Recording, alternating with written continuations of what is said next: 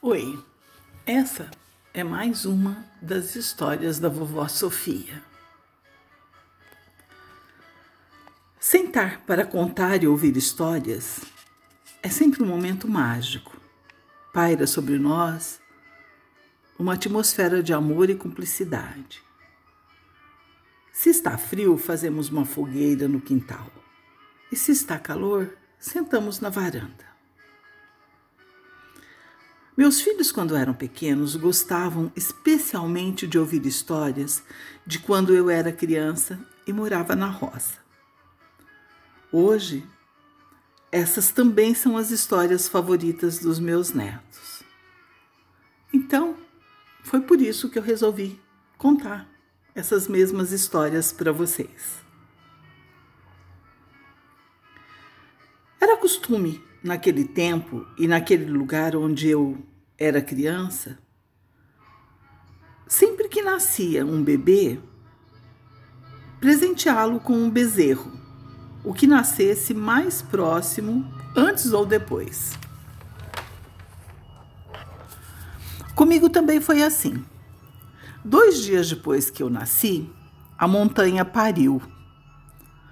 Montanha era uma vaca grandona, cor de caramelo e que pariu um machinho, o meu presente.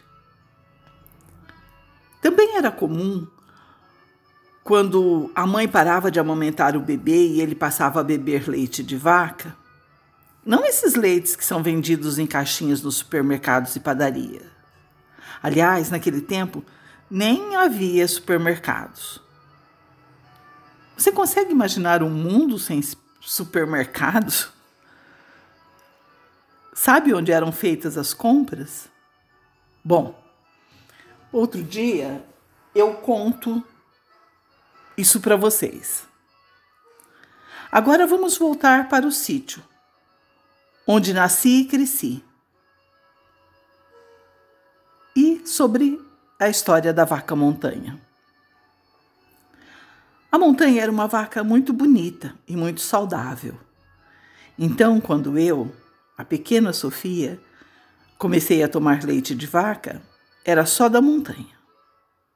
Por muito tempo, eu só bebi leite da montanha. O bezerro da montanha cresceu, eu também.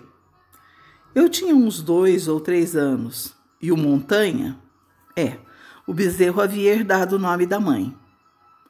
O Montanha já era um tourinho, bonito e forte como a mãe dele.